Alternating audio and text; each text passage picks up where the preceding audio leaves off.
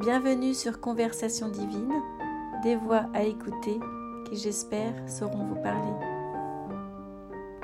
Message de Simone Veil, reçu le 30 juillet 2022. Oui, c'est bien moi, Simone Veil. Je souhaitais m'entretenir avec vous, vous faire part de mes réflexions, de mes visions du monde aujourd'hui. Ce retour en arrière me fait bondir. Je ne peux pas l'entendre, ni même le concevoir.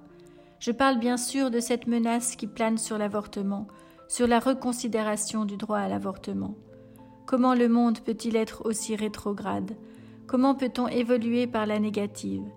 C'est inconcevable, c'est au-dessus de tout ce que j'aurais pu imaginer.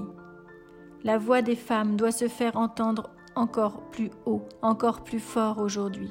Il est urgent de réagir, de contrecarrer ce gouvernement stupide. Participez à toutes les manifestations possibles, brandissez haut et fort les valeurs de votre féminité. Ne vous soumettez plus, jamais, à aucune autorité en matière de liberté sexuelle.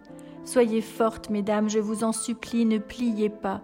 Utilisez la force s'il le faut. Si le débat ne peut pas être intellectuel, il devra être physique. C'est une guerre de frontières, la vôtre. Votre intimité, c'est votre ligne de démarcation. Ne laissez jamais personne en décider le positionnement.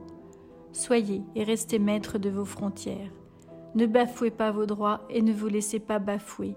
Je suis révoltée, même depuis là-haut. Les hommes aussi doivent s'unir à notre combat. La stupidité de quelques-uns ne doit pas faire la loi. S'il vous plaît, réagissez. Aux hommes et aux femmes qui ont permis ce vote, voilà ce que je voudrais dire. Est-ce que vous n'avez pas honte de vous octroyer un pouvoir qui ne vous appartient pas? Au nom de qui, de quoi vous vous permettez cette liberté? Si c'est au nom de Dieu, sachez qu'il nous a donné le libre arbitre, et c'est cette vérité qui est la plus honorable dans l'histoire de la chrétienté.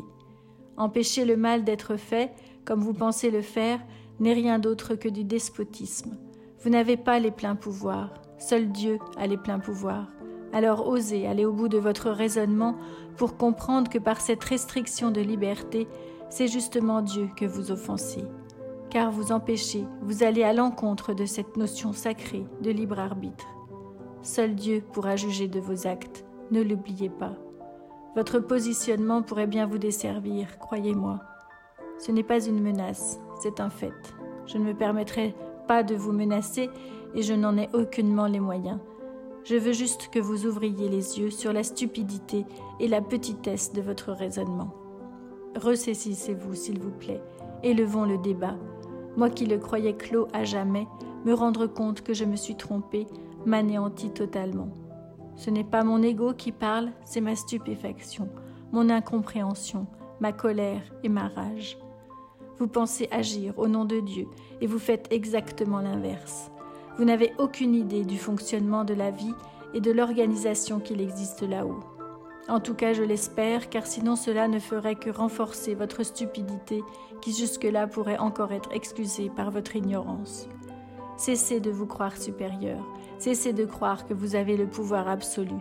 Laissez la science faire son travail et laissez Dieu faire le sien. Vous êtes bien content de trouver la science pour pallier votre manque de vigilance quand il s'agit de déboucher vos artères car vous avez succombé plus d'une fois à la tentation d'une crème glacée ou d'un burger. Acceptez donc que la science vienne au secours d'un dérapage d'amour. On ne juge pas votre manque de contrôle quand vous vous présentez au bloc, alors ne jugez pas non plus ces femmes qui, au contraire, ont fait un choix réfléchi pour leur mieux-être. Pour qui vous prenez-vous?